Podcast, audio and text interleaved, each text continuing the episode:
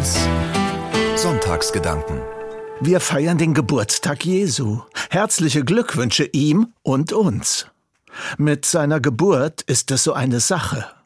Unsere eigenen lebensweltlichen Erfahrungen haben die Geschichte der Geburt Jesu immer beeinflusst, sogar verwandelt, zumindest in unserem Bewusstsein. Wir stellen ihn uns als Baby vor, so wie wir halt Babys kennen, holder Knabe mit lockigem Haar.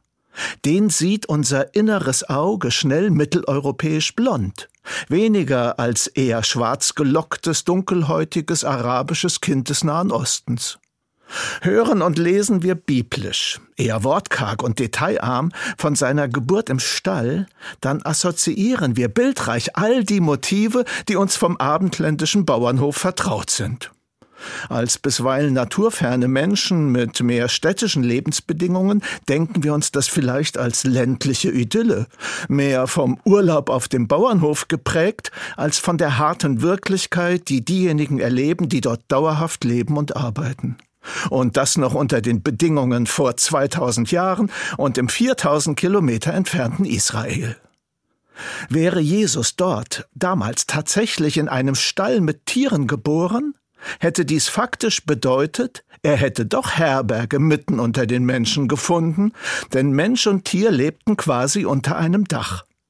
Die Tiere waren die Heizung für die gesamte Großfamilie, weil es im Winter nachts auch in Israel empfindlich kalt wird. Die Bibel schildert Jesu Geburt aber herbergslos und gerade ausgestoßen aus menschlicher Gemeinschaft. Da darf uns auch nicht irritieren, dass auf vielen Gemälden und an unseren Krippen daheim wie in der Kirche Ochs und Esel zu finden sind. In den biblischen Geburtstexten steht dazu kein Wort.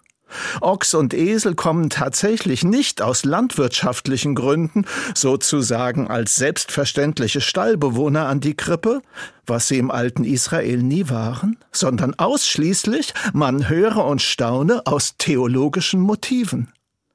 Beim Propheten Jesaja stehen die Worte: Der Ochse kennt seinen Besitzer und der Esel die Krippe seines Herrn.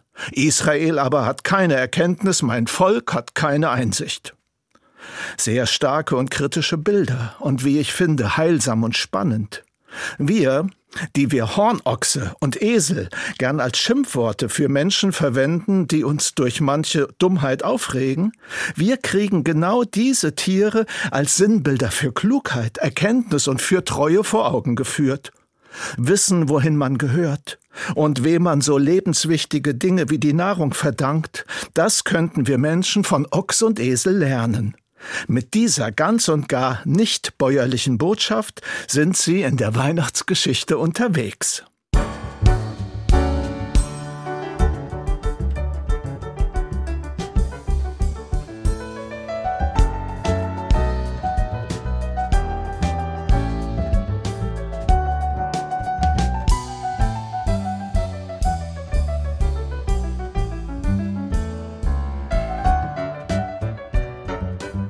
Ich finde das überhaupt nicht schlimm, dass unsere eigene Lebenswirklichkeit zurückwirkt auf die Geschichten der Bibel, sie sogar verändert. Es sind Momente der inneren Aneignung. Es hilft uns, der alten Botschaft aktuelle und persönliche Bedeutung zu verleihen, wenn sich unsere Bilder und Erfahrungen von heute mit den Erzählungen der Bibel von damals verbinden. Gleichzeitig tut es mir aber gut, ein Gespür dafür zu entwickeln, wie unser Denk-, Sprach- und Lebensdeutungshorizont die Bibelbotschaft beeinflusst. Ja, mein Herz und mein Geist, sie gestalten heute also die Jesus-Erzählungen von damals mit, sie schreiben sozusagen die Bibel lebendig fort. Seit ich mir darüber mehr bewusst werde, passieren zwei Dinge. Das eine, ich versuche immer wieder einmal, die biblische Botschaft möglichst unverstellt zu lesen. Ich befreie sie dann so gut wie möglich von den Übermalungen und Beeinflussungen meiner Welt und aller Zeiten. Darunter kommt manchmal eine überraschende Erkenntnis zum Vorschein, so wie gerade die Treue und Klugheitsbotschaft von Ochs und Esel. Das andere, ich schreibe den biblischen Stoff ganz bewusst weiter und erzähle den Inhalt fort. So steht schon seit Jahren an meiner Krippe daheim zum Beispiel ein kleiner Hahn. Wir kennen ihn biblisch ja nur vom irdischen Ende der Jesusgeschichte, als er dreimal kräht. Petrus hatte seinen verhafteten Freund Jesus mehrfach verleugnet. Und der Hahn hatte die Aufgabe, ihm dieses persönliche Scheitern schmerzhaft ins Gewissen zu schreien. Keine schöne Rolle auf der biblischen Weltbühne. Im Seelenbild meines Glaubens, da flattert der Hahn auch über die gottverlassen wirkende und menschenferne Geburtsstätte Jesu. Er steht darum auch daheim an meiner Weihnachtskrippe und er kräht das Jesusereignis so freudig in die Welt hinaus, wie er nur kann. Leider hat er mit seiner wenig begnadeten Stimme natürlich keine Chance gegen den jubilierenden Lobgesang der himmlischen Heerscharen. Und darum war er noch kaum jemandem aufgefallen an der Krippe des Jesuskindes, der arme Hahn. Schauen wir noch etwas auf den Stall und seine klassische Belegschaft. Manche kenntnisreichen Leute schlagen vor, man solle sich den Stall vielleicht eher wie eine Felsengrotte vorstellen als Wetterunterstand für Feldtiere. Jedenfalls weit ab von allem, was damals als Zivilisation und etablierte Menschenwelt galt. Zur Belegschaft gehören noch ein paar Hirten, längst nicht alle, die in der Gegend unterwegs waren. Und dann später noch die Weisen aus dem Morgenland. Auch im Blick auf die Hirten ist es gut, das Bild von unseren zeitgenössischen Eindrücken zu bereinigen. Wenn sich auf eine heutige Schäferstelle in der Lüneburger Heide 5000 Leute bewerben, darunter Professorinnen und Großverdiener, dann ist das Lichtjahre entfernt von der Wirklichkeit damaliger Hirten. Sie waren eher zwielichtige Gestalten. Und was ihrer Lebensrealität entspräche, würden wir heute bei uns unter Obdachlosen und nicht Sesshaften finden, die für ein paar Cent ab und zu einen Aushilfsjob machen. Was sie auszeichnet und wahrscheinlich auch von manchen unserer Randexistenzen unterscheidet, ist, sie sind trotz allem neugierig geblieben, voller Sehnsucht nach einem anderen Leben, bereit zum Aufbruch.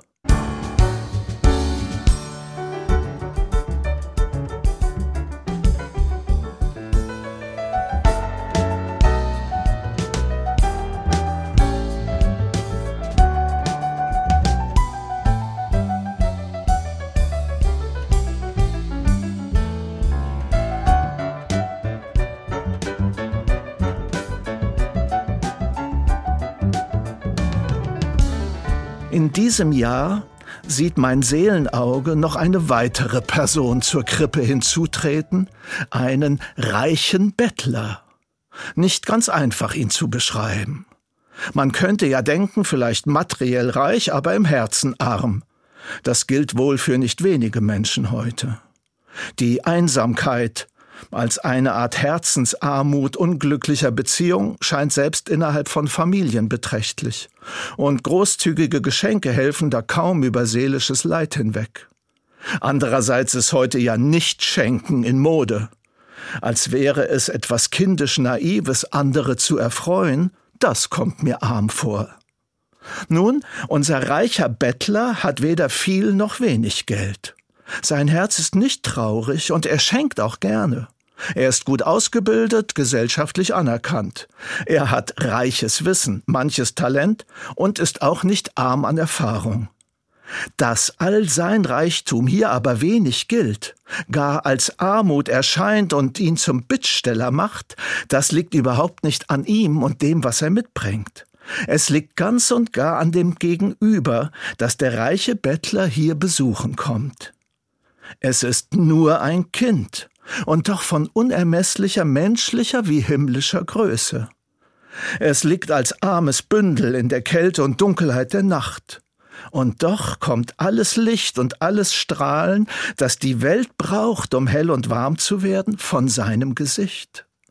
Es wirkt ohnmächtig und ins gesellschaftliche Abseits hinausgedrängt, und doch geht alle Kraft, die die Welt braucht, um ein besserer Ort zu werden, vom Herzen dieses Kindes aus. Es ist nur ein kleiner Mensch, und doch hat sich Gott selbst hier in die Welt hineingeboren. Um vom Kind im Stall etwas von dieser großen, lichten Kraft zu erbitten, sich damit beschenken zu lassen und diese Lichtkraft dann hinauszutragen in die Welt, dazu tritt der reiche Bettler heute an die Krippe heran. Der reiche Bettler, das bin ich.